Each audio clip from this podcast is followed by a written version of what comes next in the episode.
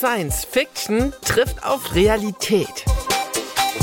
Wie Zukunftstechnologien schon heute unsere Gesellschaft prägen.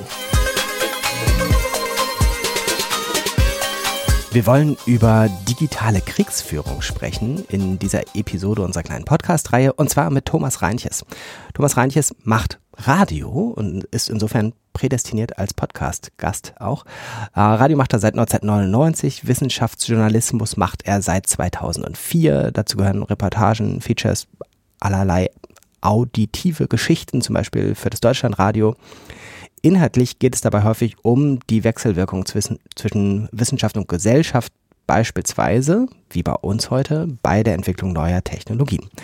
Thomas Reinches lebt seit 2013 in New York, ist heute online mit uns verbunden. Erstmal, Thomas, ganz, ganz herzlichen Dank, dass du dir die Zeit nimmst. Ja, hallo, vielen Dank für die Einladung bin auf dich aufmerksam geworden durch zwei längere Geschichten im Deutschlandfunk. Das war einmal 2015 schon Digitaler Krieg 1 oder 0, Leben oder Tod, wie digitaler Fortschritt das Völkerrecht herausfordert. Und dann 2022 kalter, intelligenter Krieg, wie Algorithmen die geostrategische Lage verändern. Und ich fand an den Geschichten, die wir natürlich auch verlinken, ähm, immer sehr eindrucksvoll, dass du ein Thema, was ja eigentlich erstmal unsichtbar ist, sehr lebendig beleuchten konntest äh, und auch an Orten warst, die damit verbunden sind. Jetzt würde ich als erstes aber tatsächlich an, äh, nicht durch, durch die Orte, sondern durch die Zeit reisen und dich fragen, was ist denn so in dem allgemeinen Themenfeld, in dem wir unterwegs sind, deine früheste Erinnerung, die du heute noch erzählen kannst? Meine früheste Erinnerung an Kriegsgeschehen oder an Waffensysteme ist jetzt nicht was, an was ich oft zurückdenke. Ähm, aber ich glaube, ja, so die ersten beeindruckenden Dinge, die ich da wahrgenommen habe, das war, glaube ich, im, im Golfkrieg 1991. Da sah man auf einmal so grüne Schlieren über einen Nachthimmel ziehen und es wurde erklärt, dass das Patriot-Raketen sind, die die irakischen Scud-Raketen abschießen. Also dieses Raketenabwehrsystem, wo es schafft, eine Rakete, die, weiß ich nicht, 1000 Kilometer pro Stunde fliegt, eine andere Rakete, die genauso schnell ist, abzuschießen, ähm, fand ich beeindruckend. Und das war jetzt zwar kein autonomes System oder vollautomatisches System, aber immerhin computergestützt, vom Boden aus gesteuert. Und ich habe dann später gelernt, dass da zwischen der Erkennung einer feindlichen Rakete und dem Abschuss der Abwehrrakete nur neun Sekunden liegen. Also da müssen unheimlich schnell Entscheidungen gefällt werden und dann der Kurs richtig eingestellt werden und so. Und das geht natürlich nur mit Computerunterstützung. Wir haben als Aufhänger in dieser Podcast-Reihe häufig äh, Ausschnitte aus den Roman Quality Land von Marco Wickling. Und jetzt weiß ich schon vorab, dass du das auch äh, vorab gelesen oder gehört hast. Hast du äh, irgendwas, was du gerne in deinem Leben hättest? Das ist vielleicht jetzt ja nicht ein Militärbeispiel, nehme ich an, aber weiß ich nicht. Hast du irgendwas, wo du sagen würdest, das, das, das hättest du schon gerne? Wahrscheinlich sagt jeder, ich hätte auch gerne so eine kleine Sammlung skurriler Roboter in meinem Keller. Das Hat, glaube ich, niemand super. gesagt bisher. Aber eigentlich ist für mich die wahre Errungenschaft, dass man sich da auch mit diesen ganzen Maschinen und Geräten und Drohnen, die da so rumschwirren, ganz normal unterhalten kann und dass die richtig verstehen, was man meint und was man sagt. So diese natürlich sprachliche Kommunikation, an der scheitern wir ja bisher immer noch jeden Tag, wenn ich versuche, meinem Smartphone zu erklären, was es tun soll oder suchen soll oder ähnliches. Mhm. Wir wollen auch gleich reinhören in das Hörbuch von Marco Wickling. Für alle, die das jetzt nicht kennen, gar kein Problem. Quality Land spielt in diesem besagten Land, Quality Land, und dort bricht im zweiten Band ähm, der Krieg aus, der dritte Weltkrieg. Es gibt insgesamt fast, ähm, na, sagen wir so, als einen der Haupthandlungsstränge tatsächlich äh, diese Kriegsentwicklung, auch wenn man gar nicht so mittendrin ist, aber man kriegt viel mit irgendwie über Drohnen, die sowieso eine riesige Rolle spielen. Also auch im zivilen Bereich gibt es gefühlt mehr Drohnen als Menschen irgendwie in der Handlung. Ähm, ein, ein Kriegsroboter spielt eine ähm, große zentrale Rolle. Insgesamt ist es so ähm, eigentlich ja sehr dystopisch, dadurch, dass es aber dann mit viel Humor beschrieben wird, merkt man das manchmal vielleicht nicht so ganz. Ähm, es ist einerseits Science Fiction, andererseits wollen wir gerade heute auch rauskriegen im Gespräch, wie viel davon quasi schon vor der Tür steht. Und ähm, wir machen mal als Aufhänger die Idee, dass ein Krieg von Maschinen geführt wird, quasi unter oder kaum noch vorhandener Beteiligung der Menschen. Genau darum geht es auch zum Anfang. Ähm, Es gibt äh, erstmal hier nur einen kurzen Ausschnitt, 30 Sekunden, äh, quasi die Nachrichten, die in Quality Land verkünden, dass der dritte Weltkrieg ausgebrochen ist. Dritter Weltkrieg. Wir haben gewonnen. Von News for You. Gestern Nacht hat sich zwischen 64 Ländern der dritte Weltkrieg erforderlich gemacht. Unsere automatisierten Streitkräfte haben ihn als Flash War geführt und innerhalb von 8 Stunden und 16 Minuten gewonnen.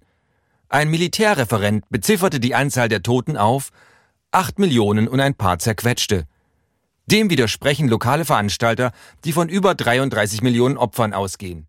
Jetzt äh, spulen wir kurz vor und äh, sind in einer Szene, wo der Präsident von Quality Land, der heißt Tony, und seine Beraterin, sie heißt Aisha, und ein Militärgeneral, ich glaube, der hat gar keinen Namen, ähm, sich darüber unterhalten, wie das denn passieren könnte, beziehungsweise die Unterhaltung ist relativ einseitig. Der Präsident und seine Beraterin wollen einfach wissen, was genau da passiert ist und wie dann über Nacht ein Krieg nicht nur ausgelöst wurde, sondern tatsächlich auch geführt und beendet wurde.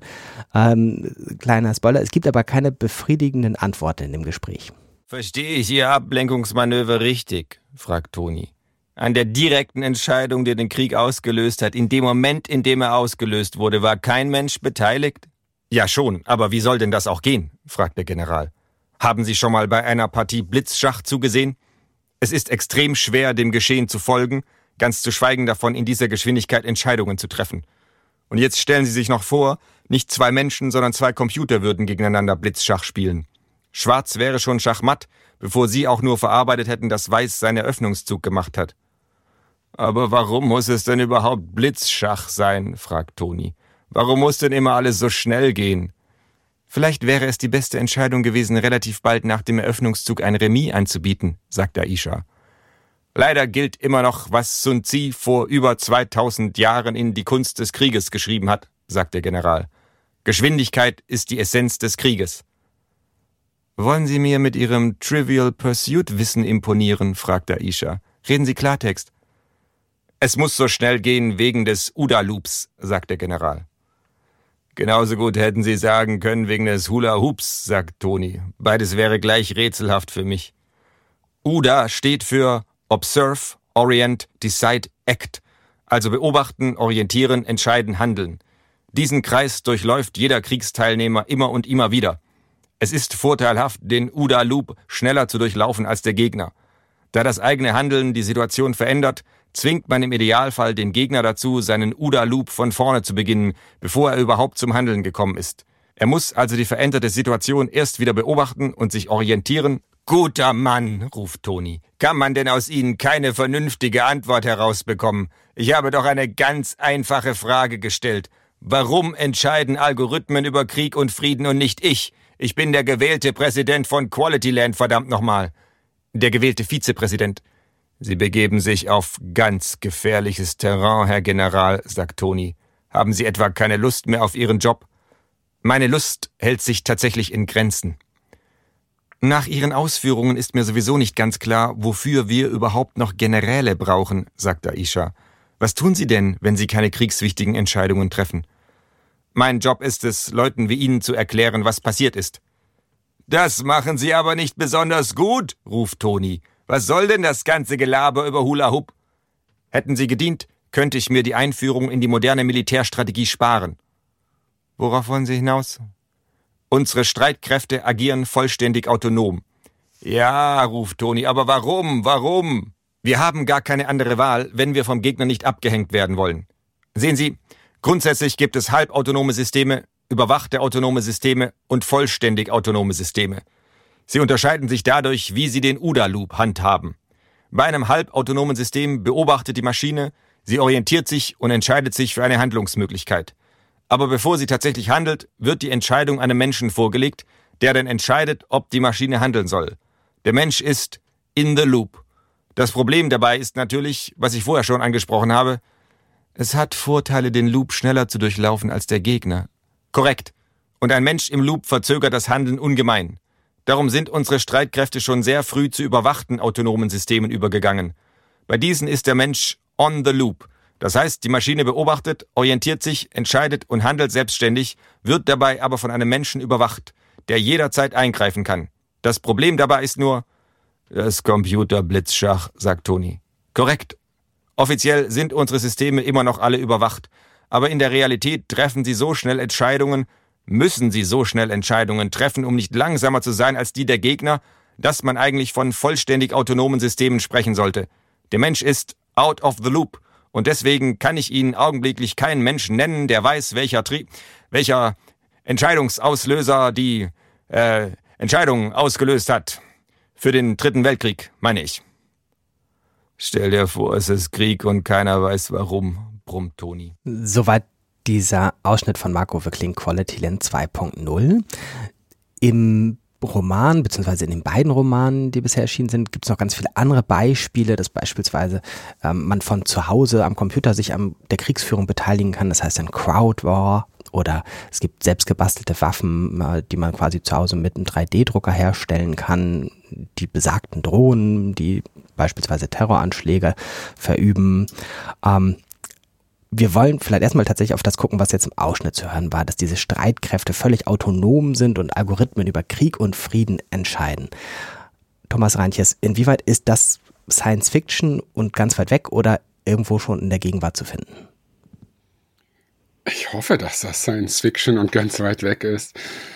Ähm, es ist aber ein bisschen schwer ähm, zu sagen, wie nah wir dem Ganzen schon sind, denn das ist immerhin Militärtechnik und da äh, werden selten tiefe Einblicke gewährt. Ne? Man kriegt dann immer so Spotlights mit und dann kann man so ein bisschen sehen, wo die Entwicklung gerade steht. Also ähm, ich sag mal so, es gibt autonome Waffensysteme.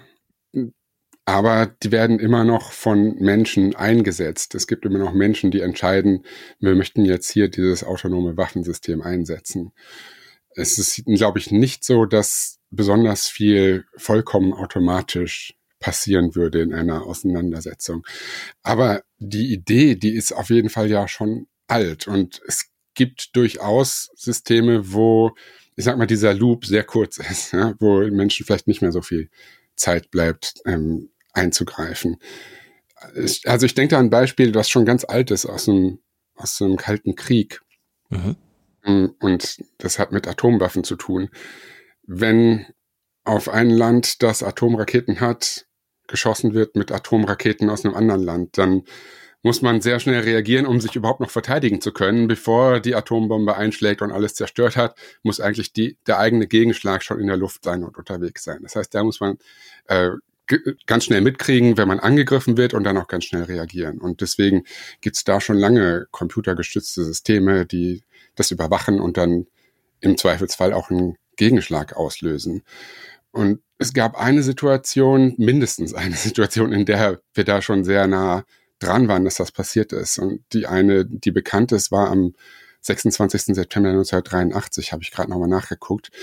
Da hat die Sowjetunion, die damalige, in einer Satellitenstation festgestellt, dass da Atomraketen aus den USA aus, auf sie zufliegen sollen.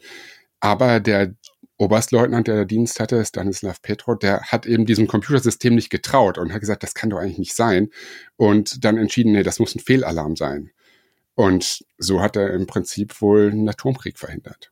Das ist das, was in dem Beispiel eben in the loop hieß. Das heißt, äh, es gibt sozusagen einen Menschen dazwischen äh, und der sagt dann sozusagen, der Loop geht so weiter oder der Loop geht in eine andere Richtung? Oder mhm. wie kann man sich das vorstellen? Ja, oder man unterbricht den Loop. Ne? Loop ist ja eigentlich so eine Schleife. Vorhin hattest du als Beispiel auch gesagt, na, es geht jetzt eher um sowas wie äh, Sekunden quasi bei solchen Entscheidungen.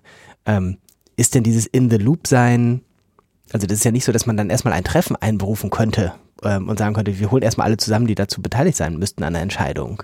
Richtig. Das heißt, ist es immer so sozusagen, dass man sich da vorstellen kann, es gibt sozusagen einen, der mit dieser Entscheidung betraut ist? Hast du da Einblicke, wie, wie das einfach ganz praktisch aussieht?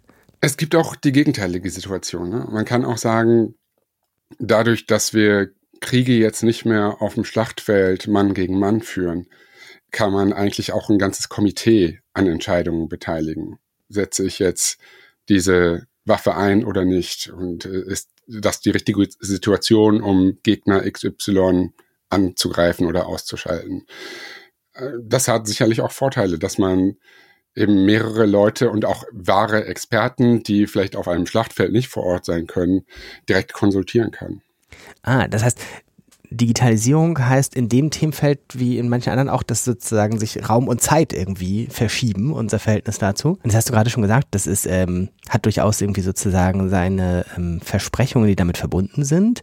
Ist es denn etwas, was ähm, unter so, weiß ich nicht, wird das so pro-kontra-mäßig diskutiert und überhaupt schon seit den 80er Jahren, als du es als Beispiel hattest, oder ist das was, was auch eher noch Science-Fiction-mäßig ist und die Diskussionen, die wir hier führen, sind dann eher theoretisch? Das wird auf jeden Fall schon ganz konkret diskutiert und auch auf höchster Ebene bei den Vereinten Nationen. Da laufen seit Jahren schon, ich glaube schon seit fast zehn Jahren jetzt, äh, Diskussionen darüber, ob man ja, die heißen Laws, Lethal Autonomous Weapon Systems, tödliche autonome Waffensysteme, ob man die verbieten sollte, ob man die genauso verbieten sollte oder denen genauso Auflagen auferlegen sollte, wie, bei, wie es bei Chemiewaffen oder Atomwaffen oder anderen äh, gefährlichen Massenvernichtungswaffen der Fall ist. Und wie ist da so der Stand? Wir haben, vielleicht muss man es für die Geschichtsbücher kurz sagen, Ende 2023 zeichnen wir jetzt dieses Gespräch hier auf und äh, die ganze Welt redet quasi täglich von KI. Ähm, ist das auch was, was in dem Themenfeld diskutiert wird? Das gehört ja mit auf jeden Fall mit da rein. Ähm, ja, wie da der Stand ist, ich weiß nicht, da bewegt sich nicht viel, so scheint es mir. Also es gibt auf der einen Seite eben zivilgesellschaftliche Gruppen, vor allen Dingen ähm, die sagen, stopp die Killerroboter. Also es ist wirklich so der etwas martialische Slogan da. Und auf der anderen Seite gibt es halt Staaten, die sagen, ja, aber wir müssen auch unsere Verteidigung aufbauen und wir müssen auch sehen, dass wir moderne Waffensysteme haben. Deutschland hält sich da meines Wissens so ein bisschen neutral in der Mitte und bezieht bisher nicht so richtig Position in die eine oder andere Richtung. Ähm, ja, das ist alles noch unentschieden und ein wenig zäh wir können es ja mal vielleicht für, für mich, der nicht gedient hat, wie es in dem äh, Ausschnitt eben heißt, tatsächlich vielleicht noch mal ein bisschen anschaulicher machen. Ähm, wie, wie, kann man sich das denn vorstellen? Was, wie, wie sehen denn diese äh, Killer-Roboter in echt aus? Ich habe auch nicht gedient, aber ich habe mich vor ein paar Jahren mal auf eine Militärmesse in den USA verirrt. Naja, ich bin schon gezielt hingegangen. Ja, und da werden halt verschiedene Roboter präsentiert viele Leute kennen vielleicht diese Roboter, die so ein bisschen aussehen wie Hunde, die so vierbeinig sind und immer so aufstampfen mit ihren Beinen und äh, durch die Gegend laufen.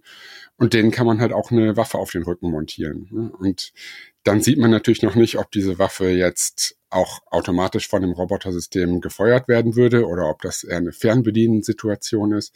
Genauso gibt es andere ähm, autonome Fahrzeuge oder halbautonome Fahrzeuge, die zum Beispiel ähm, mit Soldaten äh, unterwegs sein können, die Dinge transportieren können, auch durch unwegsames Gelände. Man kann dann entscheiden, montiere ich da, lade ich da mein Gepäck drauf oder irgendwelche Ausrüstung oder montiere ich da eine Waffe drauf. Und ich fand das dann ganz interessant. Auf der, auf dieser Militärmesse habe ich mir an verschiedenen Ständen solche Robotersysteme angeguckt und dann wurde immer erklärt, die, die verschiedenen Einsatzzwecke, wie vielseitig diese Systeme sind. Aber präsentiert auf dem Stand wurden die dann ganz gerne mit einer Waffe drauf montiert. Also hat man sich für diesen Einsatzzweck entschieden, weil das ist natürlich auch der, der Eyecatcher. Ne? Also was wir häufig sehen in unserer, wie soll ich sagen, Zivilwahrnehmung von außen, also was an Kriegsbildern sozusagen existiert. Und auch in Quality Land ganz häufig sind äh, Drohnen. Ist es so, weil man sich die gut vorstellen kann oder spielen die tatsächlich so eine große Rolle? Drohnen spielen eine riesengroße Rolle. Da muss man auch ein bisschen unterscheiden. In Quality Land, als ich das gehört habe, habe ich mir mal so diese kleinen Quadrocopter vorgestellt, die man kaufen kann, die jeder fliegen lassen kann, glaube ich, unter bestimmten Bedingungen, keine Ahnung. Äh, für, ja, ich weiß, man braucht auch Genehmigungen für bestimmte Flüge. Kleinen Disclaimer, bevor ihr losgeht, die sind auf Grundlage dieses Podcasts eine Entscheidung trefft. Ich, ich rufe jetzt hier niemanden auf, äh, seine Drohne wild rumfliegen zu lassen. Bitte informiert euch, was ihr tut. Ähm, nee, aber es gibt natürlich einerseits diese Drohnen und andererseits gibt's halt die großen äh, ja schon flugzeugartigen Drohnen, die in großen Höhen unterwegs sind, die man vom Boden aus vielleicht auch gar nicht wahrnehmen kann mehr, die einerseits überwachen und andererseits aber auch mit Waffen ausgestattet sein können. Und die werden natürlich von den USA wurden sie viel eingesetzt, in Pakistan zum Beispiel, und haben da mittlerweile auch tausende Menschen getötet. Und ja, das ist halt so eine unsichtbare Waffe irgendwie, die irgendwo in der Luft hängt. Ich denke, in manchen Regionen auf der Welt gehört so dieses Sirren der Drohnen schon fast zum Alltag, weil da eine permanente Überwachung stattfindet. Und mit denen kann man halt einerseits ganz gezielt dann Schläge auslösen. Also man kann so lange warten, wenn man ein Ziel hat, eine Zielperson hat, einen mutmaßlichen Terroristen, kann man dann natürlich mit so einer Drohne, die 24 Stunden oder noch länger in der Luft bleiben kann, ganz lange beobachten, bis der, der perfekte Moment ist, um diese Gefahr auszuschalten. Das ist also einerseits so sehr, ja, clean, möchte ich mal sagen. Ja, wobei die Gefahr ausschalten heißt ja, den zu töten, richtig? Den zu töten, genau. Und auf der anderen Seite ist dann auch kein, keine Person mehr involviert, sondern die Drohne wird gesteuert aus Las Vegas zum Beispiel. Ja, da sitzen dann Soldaten dort und steuern eine Waffe auf der anderen Seite der Welt. Die ist nicht autonom, aber äh, ja, sehr der Krieg wird dadurch, finde ich, sehr abstrakt. Ja. ja. Genau. Und es gibt aber auch äh, autonome Drohnen. Äh, ganz populär ist gerade ein Drohnenmodell aus der Türkei, was so ein bisschen zum Exportschlager der Türkei geworden ist. Und ja, da ist auch ein bisschen unklar, ist diese Drohne wirklich autonom oder nicht? Wie viel Fernsteuerung ist da mit drin? Wie viel manuelle Steuerung und wie viel Autonomie? Aber es gibt einen UN-Bericht, in dem steht, dass diese Drohne in Libyen 2020 autonom Kämpfer verfolgt und angegriffen haben soll. Verifizieren kann man das nicht. Mhm. Das heißt, ich stelle mir jetzt so eine Drohne vor, die hat ähm, jetzt bei, aus meiner naiven Wahrnehmung ähm, eine Waffe, ähm, die hat eine Kamera, die sehr wichtig ist für das, was sie sozusagen sieht. Ähm, und dann ist dazwischen sozusagen die Frage der Entscheidung. Funkt diese Drohne irgendwie nach Las Vegas oder irgendwo anders hin zurück, wo ein Mensch beteiligt ist? Oder funkt sie gar nicht und hat sozusagen einen, jetzt auch wieder ganz naiv in meiner Vorstellung, einen kleinen Computer und der entscheidet aufgrund von Algorithmen, jetzt schieße ich oder nicht? Ja, der, klar, der Drohne muss natürlich ein Ziel mitgegeben werden, das sie ausführen soll und dann kann sie dieses Ziel ausfindig machen und ihre Waffe abfeuern. Klar. Ähm, ja, zu den Sensoren gehört sicherlich noch ein bisschen mehr. Also Kameras, klar, aber da sind auch Lasersensoren, Infrarotsensoren drin. Also das ist schon Hightech und aus, aus diesem Gesichtspunkt sicherlich auch faszinierend. Ich habe mal gelesen, dass Drohnen mit ihrem Laser den Herzschlag eines Menschen wahrnehmen können, weil sich der, der Brustkorb hebt und senkt. Also so, so sensibel sind diese Geräte. Aus, aus dieser Hinsicht ist das natürlich eine faszinierende Technik. Ähm, ja, und genauso kann man dort eben dann KI einbauen, die, ja, die eine bestimmte Aufgabe erfüllt. Aber die Aufgabe muss ihr natürlich auch von jemand gegeben werden. Also es ist jetzt nicht so, dass keine Menschen nirgendwo mehr involviert sind. Mhm, aber man kann sozusagen unterscheiden zwischen, dass es sozusagen vorher einprogrammiert wurde, dass es bestimmte Kriterien gibt, mhm. ähm, oder dass tatsächlich ein Mensch aufgrund ja, der Sensorenwahrnehmung sozusagen das entscheidet. Und mhm. gibt's, also das ist wahrscheinlich jetzt auch nicht schwarz und weiß, sondern gibt es irgendwie Zwischenstufen oder wie kann ich mir das vorstellen? Ja, mit Sicherheit, ja, habe ich ja eben geschildert. Es ist nicht schwarz und weiß, schwarz oder weiß. Ähm, und am Ende haben wir immer noch die Situation, dass ein Mensch entscheidet, auch diese Waffe einzusetzen. Ne? Da gibt's immer noch eine verantwortliche Person.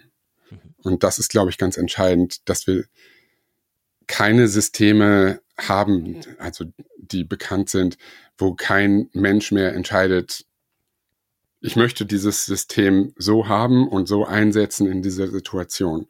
Mhm. Ähm, ja, das, das verschwimmt aber natürlich auch. Also es gibt auch Gerüchte, dass zum Beispiel an der innerkoreanischen Grenze bewaffnete Roboter patrouillieren sollen. Mhm. Da wurde dann immer gesagt, ja, den äh, probieren wir da jetzt mal aus, der, der ist bewaffnet, aber das Waffensystem ist deaktiviert. Aha. Da weiß ich dann auch nicht, äh, wie, wie groß ist der Wahrheitsgehalt, was bringt das dann und äh, ist das immer noch der Fall, wenn diese Nachricht jetzt schon ein paar Jahre alt ist? Ha, hat der Test vielleicht ergeben, dass es eine gute Idee ist, die Waffe zu aktivieren und ja, also es ist sehr schwer zu durchdringen. Da kann ich mir vorstellen, dass das ja eine große Unterscheidung macht, ob auf einer Seite oder auf zwei Seiten die bewaffneten Roboter laufen. ja. Weil wir tatsächlich ganz neue Situationen haben, wie in Quality Land, wenn auf beiden Seiten dann plötzlich ein bewaffneter Roboter steht und es nicht um neun Sekunden Entscheidungsszenarien geht, sondern um den Bruchteil einer Sekunde. Wir haben ja noch nicht wie in Quality Land äh, Roboter, die ein Bewusstsein und äh, Gefühle und eine Psyche haben. Die gehen ja dann zur Therapie später. Ähm, also insofern wäre mir das egal, wenn äh, Roboter aufeinander schießen und da es äh, so eine Materialschlacht gibt, geht. Ja? Also das ist, glaube ich, nicht der der interessante Punkt an der Geschichte, sondern das kann ja vielleicht sogar noch ganz unterhaltsam sein. Ab wo wird es äh, interessant oder problematisch? Also du hast gerade schon kurz gesagt, naja, das ist dann irgendwie so sauber und ähm, quasi eine, eine entmenschlichte Kriegsführung, wobei das ja sozusagen auch nur auf eine Seite zutrifft. Derjenige, der die Bombe auf den Kopf kriegt, ist auf jeden Fall tot. Ähm, also was ist sozusagen das, wo die Diskussionslinien laufen, warum ist es denn überhaupt problematisch? Ja, problematisch wird es immer dann, beziehungsweise äh, ethisch interessant, wenn man fragt, wer trifft die Entscheidung, einen anderen Menschen zu töten? Wer darf diese Entscheidung treffen? Wer kann diese Entscheidung treffen? Wen ermächtigen wir, diese Entscheidung zu treffen? Das eine zutiefst menschliche Entscheidung ist. Sollte irgendein Algorithmus, irgendeine KI, irgendein autonomes System wirklich diese Macht haben, ein Leben zu beenden. Und ist es so, dass sozusagen jetzt im Moment diese Entscheidungsmacht ähm, sozusagen schon, wie soll ich das denn sagen, dass sie so verteilt ist im Moment. Also wir haben jetzt schon über so verschiedene Beteiligte gesprochen. Irgendwer vor Ort hat vielleicht diese Maschine da oder diese Drohne noch ähm, dahin gebracht. Ähm, irgendjemand äh, sitzt in Las Vegas im Container und hat in meiner Vorstellung, dann weiß ich nicht, einen Joystick in der Hand oder sowas. Irgendjemand hat vorher Software programmiert, die ein Erkennungsmuster macht. Ähm, und du hast gesagt, na, und dann gibt es immer noch Leute, die entsch entscheiden, die äh, dann häufig sozusagen deren Job die Entscheidung ist. Ähm, aber irgendwie verwischt es doch deutlich mehr in meiner Vorstellung, wer jetzt denn tatsächlich welche Entscheidung trifft. Ja klar, ob das dann hinterher immer so nachvollziehbar ist und ob das hinterher überhaupt aufgedröselt wird, ist ja noch die andere Frage, weil ähm, klar, wir haben ja im Moment auch nicht die Situation, dass da tatsächlich gleiche äh, Mächte, die einigermaßen gleich aufgestellt sind in ihren kriegerischen, äh, in ihren, in ihren in ihrem Verteidigungs- oder Angriffsmaterial, sag ich mal, in ihren Waffensystemen, äh, sondern ganz häufig haben wir im Moment Auseinandersetzungen, wo ein ganz großes Gefälle ist zwischen den Fähigkeiten der, äh, der Kräfte, die, die sich da gegenüberstehen. Und dann ist natürlich die Frage, wie sehr muss sich derjenige, der technisch überlegen ist, dann eigentlich auch rechtfertigen. Magst du noch ein paar Einsatzbereiche beschreiben, in denen heute schon solche oder ähnliche äh, Technologien genutzt werden? Es ist ja eine ganze Bandbreite von Technologien. Es ist jetzt gar nicht so einfach, da einzelne Dinge rauszugreifen. Drohnen haben wir schon erwähnt. Ähm, Roboter werden sicherlich auch in Kriegsgebiete gebracht und da eingesetzt, aber da weiß man nicht so viel darüber, was sie da wirklich tun, ob sie da wirklich eher dann zum Transport oder zum Auskundschaften von Dingen eingesetzt werden. Also man kann sich zum Beispiel vorstellen, dass äh, Soldaten geraten in eine unübersichtliche Situation. Da ist ein Gebäude, da haben sich vielleicht Angreifer drin verschanzt. Dann könnte man sich ja vorstellen, da schickt man erstmal einen Roboter rein, um das auszukundschaften. So, das wäre zum Beispiel ein Anwendungszweck, der, denke ich, schon ähm, umgesetzt wird. Äh, es werden aber auch tatsächlich Roboter eingesetzt, um Menschen zu töten. Gar nicht mal unbedingt im Militär, aber es gibt eine Beschreibung von einem Fall äh, der US-Polizei. Äh, das war in Texas, glaube ich, wo ein Mann sich verschanzt hatte und auf Polizisten geschossen hat. Und ähm, das war eine lange Auseinandersetzung, langer Schusswechsel. Und am Ende hat sich die Polizei dann entschieden, da einen Roboter einzusetzen und den dazu zu nutzen, um eine Bombe neben diesem Angreifer zu platzieren.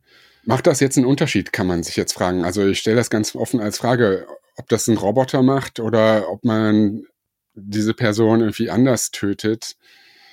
Ähm, das war ja auch kein autonomer Roboter, der jetzt irgendwie um sich geschossen hat, sondern vielleicht mehr oder weniger wie ein ferngesteuertes Auto, das eben dann da eine Bombe ablegt. Also ich glaube, das ist ganz schwer auch mal zu entscheiden, was macht das jetzt für einen Unterschied, wenn wir diese Technik einsetzen oder wenn wir das auf eher eine konventionelle Weise lösen. Hast du noch mehr Beispiele? Naja, wenn es so um KI geht, also das ist mir auch noch ein ganz wichtiger Punkt zu sagen. Also ich habe es eben von der Militärmesse erzählt. Es ist natürlich immer ganz aufsehenerregend und so ein Eyecatcher, wenn man sagt, ja, wir haben hier ein Waffensystem, das algorithmische Entscheidungen trifft und äh, ganz fortschrittlich. Und das ist dann immer äh, auch großer Aufreger natürlich auf der anderen Seite. Aber wenn wir darüber reden, wie KI im Militär eingesetzt wird, dann ist, glaube ich, der viel, viel, viel größere Use Case und wo man auch viel mehr wahrscheinlich damit gewinnen kann, viel mehr im Hintergrund. Also bei einerseits bei der Aufklärung, äh, das sehen wir schon bei den Drohnen, ja, Satellitenbilder oder Drohnenbilder, die ausgewertet werden mit Hilfe von KI, wo man dann viel besser verstehen kann, wie der Gegner zum Beispiel aufgestellt ist oder was es da für Bewegungen gibt. Ähm, andererseits kann KI dann auch viel besser eingesetzt werden, um Truppen zu koordinieren. Wen schicke ich wohin? Was sind mögliche Szenarien, die da sich entwickeln können?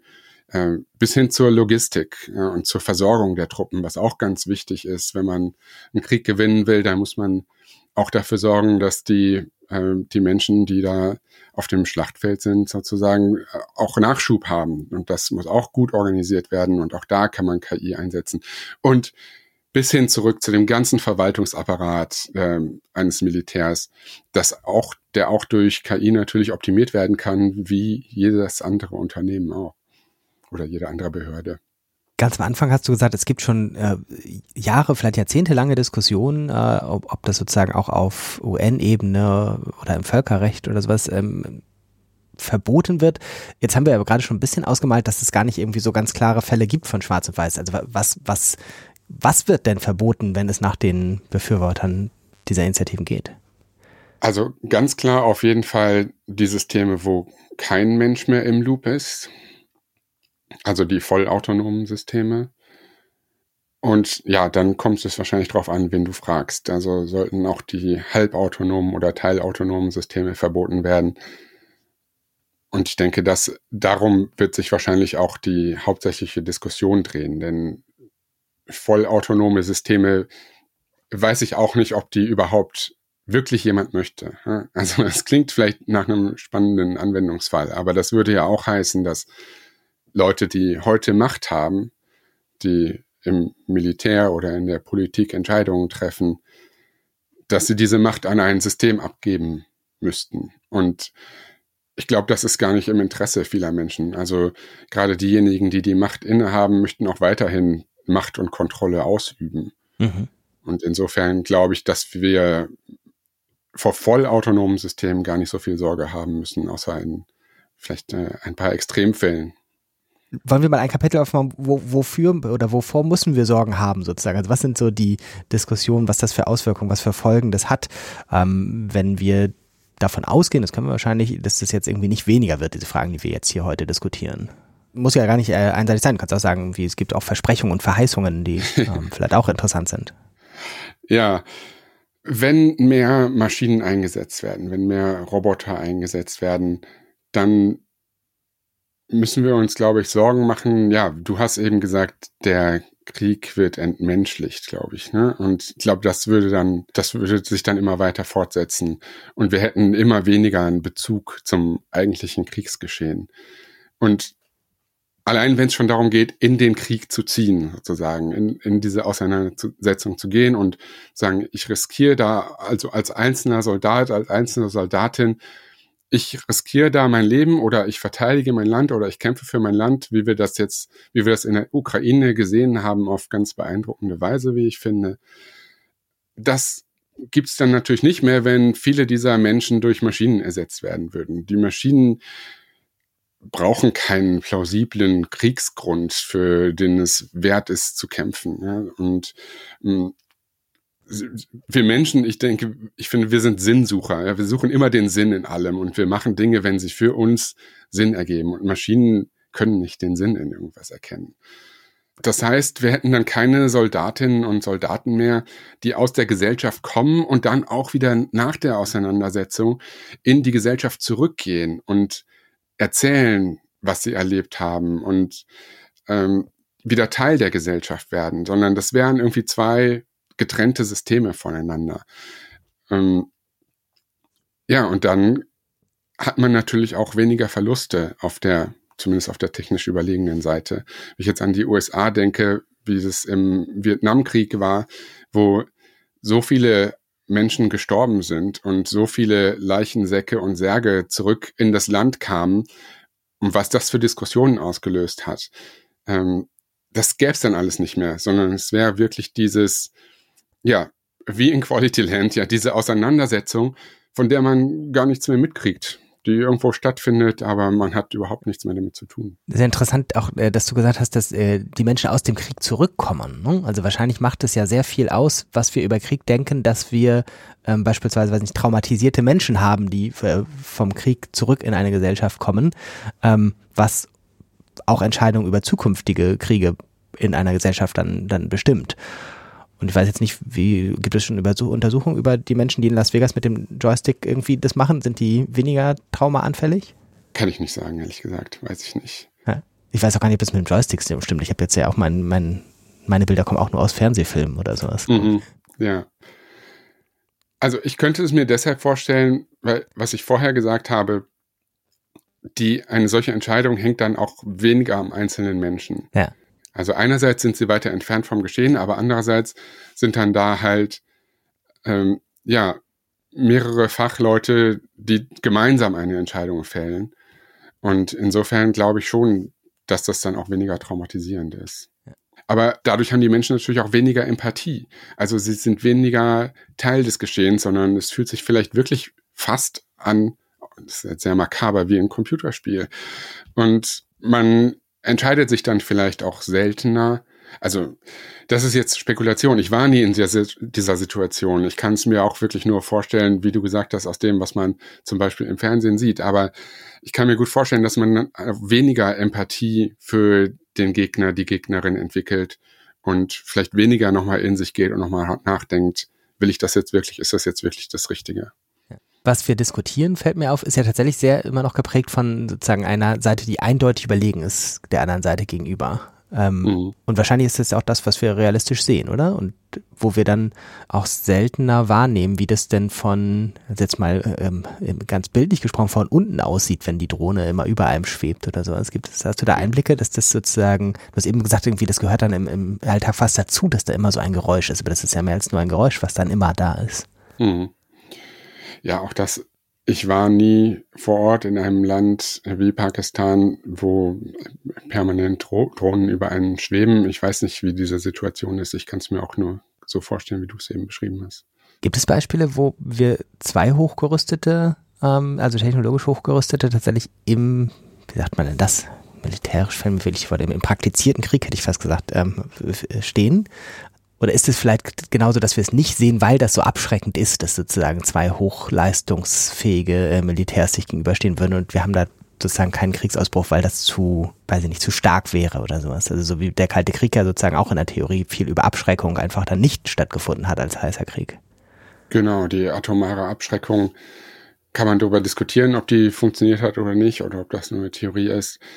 Ähm, genauso stellst du dir jetzt wahrscheinlich vor, könnte es ja auch eine autonome Waffenabschreckung geben oder eine KI-gesteuerte Waffenabschreckung ja. vielleicht. Ähm, ich weiß es nicht. Also ich denke, da spielen dann auch viele andere Faktoren eine Rolle. Aber zum Beispiel Israel investiert auch viel in moderne Waffensysteme und das Gleiche passiert auch im arabischen Raum. Also ich glaube, wenn es dazu eine Auseinandersetzung käme, das wäre, also könnte sich sicherlich zu einem Hightech-Krieg entwickeln ich weiß nicht, was passieren würde in Taiwan, wenn China Taiwan einnehmen möchte und die USA sich da einmischen würden, was dann passieren würde. Ähm, ja, das sind Szenarien, über die ich lieber gar nicht nachdenken möchte. Ja, ich habe trotzdem noch die Zumutung an dich, dass ich dich fragen würde, was deine, deine Prognosen sind, äh, wie sich das Themenfeld weiterentwickelt. Ähm, das heißt, wir haben technologisch schon ein bisschen gesprochen, auch von der Einschätzung her, was das für Folgen haben kann. Aber vielleicht hast du sowas wie, weiß nicht, optimistische oder pessimistische Perspektiven oder die Frage nach der Macht, die du auch schon angesprochen hast. Also wer entscheidet da überhaupt, wie das weitergeht und was passiert?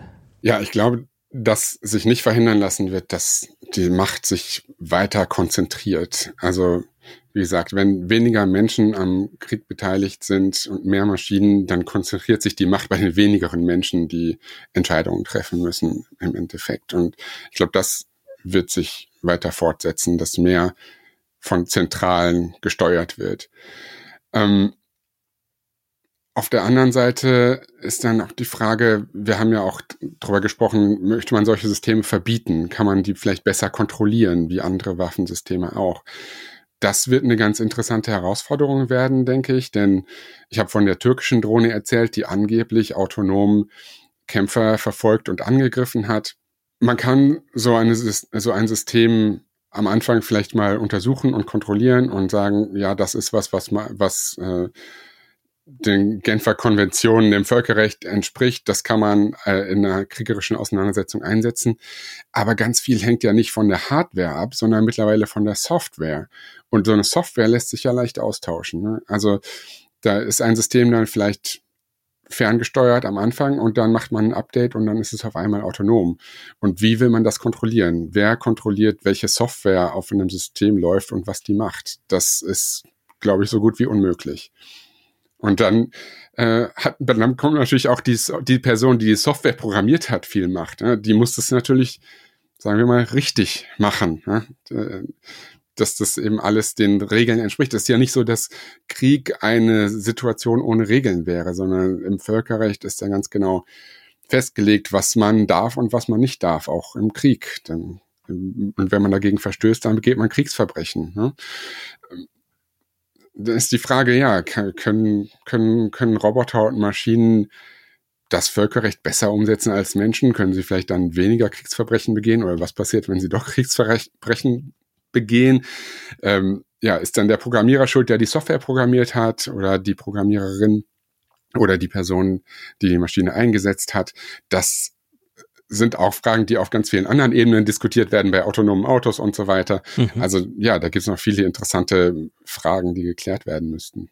Mm, inwieweit ist, ist da auch nochmal durch diese KI-Diskussion der letzten je nachdem, wenn man den Podcast hört, wenige Jahre ähm, sozusagen nochmal neue Dimensionen reingekommen? Hm. Weil die Idee, wer programmiert das, ist ja tatsächlich irgendwie eine, die noch voraussetzt, dass das nachvollziehbar wäre. Und viele Diskussionen um KI drehen sich ja schon um, dass das nicht mehr nachvollziehbar wäre. Ich glaube, was wir jetzt viel in der Diskussion sehen, ist nicht unbedingt, wie können wir möglichst viel an KI abgeben, sondern wie können wir möglichst gut und produktiv mit KI kooperieren. Und ich glaube, das ist auch genau die gleiche Frage, die sich im Militär stellt und in der, im Verteidigungssektor. Wie können Mensch und KI sinnvoll zusammenarbeiten und wie können sich Menschen auf die Dinge konzentrieren, die sie besonders gut können und Dinge, die uns vielleicht lästig sind oder die wir nicht so gut können, die können wir dann an die Technik abgeben. Und dann ist die Frage, ja. Was kann ein Mensch sozusagen besonders gut im, in, in, Sachen Militär- und Kriegsführung? Bleibt dann das Thema Moral und Ethik an uns hängen. Ja? Also das wäre, glaube ich, auf jeden Fall ganz wünschenswert, dass wir das nicht abgeben. Ja. Genau, also Verantwortung übernehmen, moralisch und ethisch handeln. Es gibt Menschen, die sagen, das können wir auch der KI auferlegen. Und Menschen machen auch Fehler Menschen begehen in kriegerischen Auseinandersetzungen furchtbare Grausamkeiten. Das haben wir auch in der Ukraine gesehen. Und ein Roboter, ich sag mal so, ein Roboter vergewaltigt nicht. Ein, äh, ein, ein Roboter begeht dann vielleicht, tötet dann vielleicht auch nicht sinnlos Menschen, sondern geht ganz rational vor, um es mal ein bisschen ja. zynisch zu sagen. Also es ist ja nicht so, dass es äh, nur Nachteile hätte, wenn man weniger Menschen, die auch Stress ausgesetzt sind, die sich vielleicht dann irgendwann nur noch darum scheren, ihr eigenes Leben zu schützen, einsetzt, sondern vielleicht haben ja die Robotiker recht, die sagen, wir können doch die Regeln des Krieges, das Völkerrecht, ähm, die Genfer Konvention, können wir doch in Code übersetzen und quasi einer Maschine beibringen. Oder vielleicht geben wir sie einfach einer, wir haben jetzt ja ChatGPT, vielleicht geben wir sie einfach einer solchen Sprach-KI zu lesen und zu verstehen und dann kann die KI ganz genau entscheiden, was hier die ethisch, moralisch korrekte äh, Lösung ist. Das ist ja ganz witzig, also witzig im Sinne von für meinem Kopf gerade seltsam. In dem Ausschnitt aus Quality Land, den wir von gehört haben, sagt der General ja, sein Job ist es, anderen Leuten zu erklären, was die äh, Maschinen da machen mhm. oder was die Algorithmen äh, als Auslöser hatten und so weiter. Das ähm, habe ich bis jetzt gar nicht so wahrgenommen, aber da ist ja sozusagen viel dran im Sinne von, dass Militär jetzt viel an, an Kommunikationsaufgabe bekommt, weil es eben sowas wie unsichtbare Handlungen im Krieg gibt äh, und daher viel erklärt werden oder Entscheidungen begründet werden müssen. Ähm, das ist vielleicht jetzt nicht immer sofort im Fernsehen, aber tatsächlich sowas wie Verantwortung wird plötzlich, hast du am Anfang auch nochmal gesagt, ähm, muss neu geklärt werden. Wer rechtfertigt sich jetzt wem gegenüber? Wie wird was begründet? Wer übernimmt welche Verantwortung? Ja, ich weiß nicht. Ich, für mich hat das auch nochmal anders geklungen, als wir das gerade gehört ja. haben. Und ich dachte, ach ja, interessant. Der, der, der sieht sich als Erklärer. Aber er, er erklärt dann ja gar nichts. Ja. Das ist ja eigentlich der Witz. Ja? Er sagt, ja, da ist irgend so ein System, das von irgendwas ausgelöst wurde und das hat dann halt was anderes ausgelöst und ja. Aber äh, er kann nicht begründen, was da eigentlich passiert ist und warum. Und, ja. Wenn ich das richtig in Erinnerung habe, jetzt müssen alle, die Quality Land noch, noch lesen oder hören wollen, nicht den Spoiler wollen, müssen mal kurz für 30 Sekunden sich die Ohren zu halten. Ähm, ich glaube, dass der berühmte Trigger tatsächlich am Ende sich herausstellt, als da stand irgendwo eine Kuh rum, die falsch identifiziert wurde. Eine Kuh, die, glaube ich, über die Grenze gelaufen ist. Äh, ja. Wo, ja, falsch ähm, abgebogen ist. Das ist dann ja schon tatsächlich sehr, ähm, kann man sich sehr schlimm vorstellen, sozusagen, wenn solche Sachen zu großen Auslösern für äh, in dem Fall Millionen von Toten werden. Ja. Kannst du dir irgendwie sowas vorstellen, dass das tatsächlich ein, wenn auch nur minimal realistisches Szenario ist? Minimal realistisch vielleicht, aber in Quality Land wird ganz oft gesagt, Maschinen machen keine Fehler. Das ist natürlich eine Sichtweise, wenn die sich durchsetzt, dann kann sowas vielleicht passieren. Aber ich denke, wir sind uns alle bewusst, dass Maschinen andauernd Fehler machen. Und dass wenn sie Fehler machen und das zu viel automatisiert ist, dass sich diese Fehler dann potenzieren, dass es dann einen Domino-Effekt geben kann und dass man auch eben nicht alle Situationen vorhersehen kann. Das ist ja im Moment auch eine ganz große Diskussion dass man sagt, wo können wir KI einsetzen, wenn KI niemals exakt ist, sondern immer nur in Wahrscheinlichkeiten äh, sich ausdrückt. Ja? Also reicht uns 96 Prozent Korrektheit und was passiert mit den restlichen vier Prozent? Und können wir uns vorstellen, was die restlichen vier Prozent alles umfasst? Oder sind da auch Dinge drin, wo Fehler passieren, die wir überhaupt nicht vorhersehen können, wo wir ja, wo dann halt ein Tier über die Grenze läuft und dann äh, wird irgendwas ausgelöst, womit wir nicht gerechnet haben. Ja, das ist, glaube ich, äh, ein ganz wichtiger Punkt. Mhm. Das heißt, so politische Entscheidungen ähm, sind durchaus komplexer, weiß ich nicht, weil ich weiß nicht, wie wenig oder sehr komplex die früher wahrgenommen wurden, aber es ist ja keine nur technologische Frage, zum Beispiel zu entscheiden, wie viel KI in irgendwelche eine Waffe integriert wird, sondern eine ja, moralisch, ethisch, politische Diskussion. Ja, die, die wird sicherlich auch weitergehen und geführt werden. Ähm, manche Länder haben auch schon KI-Strategien für ihre Verteidigungspolitik entwickelt. Mhm. Ähm, Deutschland, soweit ich weiß, noch nicht. Ähm, also das ist auf jeden Fall ein Thema, wo man sich auch Gedanken drüber machen sollte. Man kann es nicht einfach äh, links liegen lassen und zusehen, wie die Entwicklung voranschreitet, sondern ich glaube, man muss sich ganz gezielt überlegen, was wollen wir eigentlich mit KI erreichen, wie wollen wir KI einsetzen und wo setzen wir ihre Grenzen. Wie in allen anderen Lebensbereichen gilt das, glaube ich, in der Verteidigungspolitik auch. Mhm. So dass wir dann hoffentlich nicht in dieses KI-Wettrüsten gelangen, wo wir dann ähm, Materialschlachten haben. Was du auch vorhin erwähnt hast mit den internationalen Abkommen, die angepasst werden sollen. Ähm ja, es gibt die Sichtweise, dass Völkerrecht, Genfer Konventionen, als die geschrieben wurden, konnte sich niemand vorstellen, dass Maschinen, Algorithmen und nicht Menschen Entscheidungen treffen. Entscheidungen über Leben und Tod. Und deswegen äh, gibt es Menschen, die sagen, wir müssen diese internationalen Abkommen daran anpassen, dass wir, dass es jetzt diese Situation geben kann, dass es nicht ein Mensch ist, der, der hier quasi das, das Völkerrecht umsetzt, sondern dass es eine Maschine ist. Hast du Hoffnung, dass es da sozusagen tatsächlich solche Anpassungen gibt? Ähm, realistisch, äh, dass tatsächlich man Einigung hinbekommt? Wenn du jetzt sozusagen mal sagst, wir haben jetzt 2023, was könnte in fünf Jahren anders sein? Ich glaube, auf globaler Ebene wird das sehr schwierig, weil es da einfach Player gibt, die auch durch KI sehen, dass sie mehr Macht bekommen können. Wir sind in anderen Bereichen nicht so stark aufgestellt, aber vielleicht können wir uns durch diese Technik nach vorne katapultieren.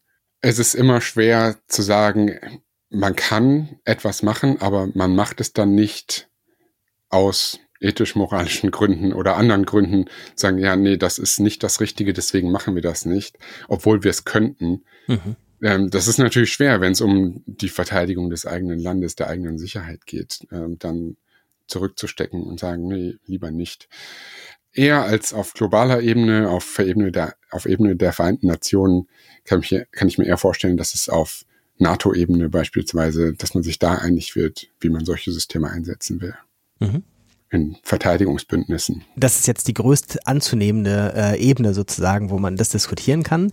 Ähm, hast du für uns äh, auf, auf der Zielgerade unseres Gesprächs noch ein bisschen äh, Ideen, wenn man sich einmischen will oder wenn man sich dafür interessiert? Wer kann da überhaupt auf welcher Ebene ähm, ja das sozusagen als, als handelnder Mensch mitdenken? Ja, ich glaube, wir haben ja klar gemacht, dass das nicht nur ein militärisches Thema ist. Also klar, wer im Militär in den Streitkräften ist, der sollte natürlich kritisch bleiben. Ja? Die Menschen, die dort arbeiten und Dienst tun, können sich ja überlegen, ob sie Technik einsetzen wollen und in welchem Umfang und in welchem Ausmaß. Und ob sie Kontrolle an ein solches System abgeben möchten oder nicht, ob das vertrauenswürdig ist oder nicht und ob das in unser aller Sinne handelt. Also die Menschen in den Streitkräften möchte ich natürlich da so zu kritischem Denken aufrufen. Aber das ist ja auch ein Thema, was die ganze Gesellschaft betrifft. Und man kann sich genauso gut zivilgesellschaftlich engagieren, denke ich, zum Beispiel in Menschenrechtsorganisationen. Also Amnesty International und Human Rights Watch haben da ganz viel Arbeit geleistet und ähm, das Thema, glaube ich, auch mit auf die Tagesordnung gebracht, eben auf höchster Ebene bei den Vereinten Nationen. Äh, das kann man auf jeden Fall auch machen. Also das wäre mehr oder weniger klassischer Friedensaktivismus. Und man kann auch Einfluss darauf nehmen, was mit Konsumentscheidungen. Also liefert zum Beispiel die Firma, von der ich einen Staubsaugerroboter kaufe, oder vielleicht in Zukunft irgendwann haben wir mal selbstfahrende Autos, von der ich mein selbstfahrendes autonomes Auto kaufe, liefert, liefern diese Firmen auch Technik ans Militär. Und finde ich das gut oder schlecht? Und dann kann man sich entscheiden, ob man von der einen Firma oder von der anderen Firma was kauft. Also es ist kein hypothetisches Szenario. Ja? Also es gibt tatsächlich Staubsaugerroboterhersteller, die gleichzeitig eine Schwesterfirma haben, die dann mit Militär, mit dem Militär zusammenarbeitet oder mit dem Verteidigungssektor und dort Technik hinliefert. Und das ist halt auch ein Problem, was, denke ich, noch mehr diskutiert werden muss, ist Dual Use. Also diese Technik, KI, autonome Systeme, die haben ganz viele Anwendungen im Zivilsektor. Also vielleicht haben wir irgendwann die ganzen Lieferdrohnen, die uns Dinge von The Shop bringen oder selbstfahrende Autos. Aber Gleichzeitig kann diese Technik halt auch militärisch eingesetzt werden. Und dann muss man äh, sehen, wie man damit umgeht. Und ich glaube nicht, dass man sagen kann, nein, wir möchten diese Technik nur zivil nutzen und äh, alle Panzer dürfen bitte nicht mit autonomen Systemen ausgerüstet werden. Das ergibt für mich auch keinen Sinn. Ne? Also da muss man drüber diskutieren. Und das ist auch ein, ein, wichtiges Thema, auch in der Forschung und in der Entwicklung, auch im universitären Umfeld. Ähm, wie geht man mit dieser Dual-Use-Thematik um? Es gibt zum Beispiel viele Universitäten in Deutschland, ich glaube über 70, die eine Zivilklausel haben. Die sagen, unsere Forschungsergebnisse dürfen nicht militärisch verwendet werden, beziehungsweise wir nehmen auch kein Geld für Forschungsprojekte aus dem Verteidigungssektor. Und ja, wenn man sich entscheide zum Beispiel, auf welche Universität will ich gehen, wo will ich lernen und vielleicht später forschen, dann kann man sich zum Beispiel auch mit diesen Themen beschäftigen und gucken, hat diese Hochschule eine Zivilklausel, wie wird dort mit Forschungsergebnissen und Dual Use umgegangen. Danke für den Überblick.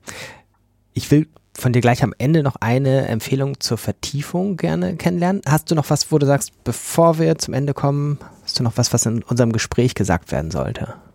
Ja, ich möchte, glaube ich, einfach nur noch mal sagen, dass es komplexer ist, als zu sagen, das sind Killerroboter, die wollen wir nicht. Sondern das hat ganz viele Ebenen, auf denen sich das abspielt. Und ja, es ist interessant und manchmal deprimierend, aber spannend, das zu durchdringen. Ja, und, und die, die Komplexität dahinter zu sehen. Zum Abschluss, für Menschen, die jetzt weiter sich dazu informieren möchten, wir haben zu der Podcast-Reihe eine ganze Reihe von Materialien, auch Unterrichtsmaterialien, die wir zum Download anbieten. Wenn jemand jetzt erstmal zum Thema sich nochmal eine Sache anschauen, anlesen, anhören möchte, hast du eine Empfehlung? Ich fand den Film War Games, ich glaube auf Deutsch heißt der Kriegsspiele, ganz treffend. Das ist jetzt nicht, also der ist von 1983, ja, der hat schon ein paar Jahre auf dem Buckel. Das ist jetzt kein Film, kein, kein Thriller, wie man ihn heute drehen würde. Ähm, aber es ist schon, der macht das ganze Thema schon ganz plastisch. Also ich kann ja mal kurz ohne zu spoilern sagen, was da passiert.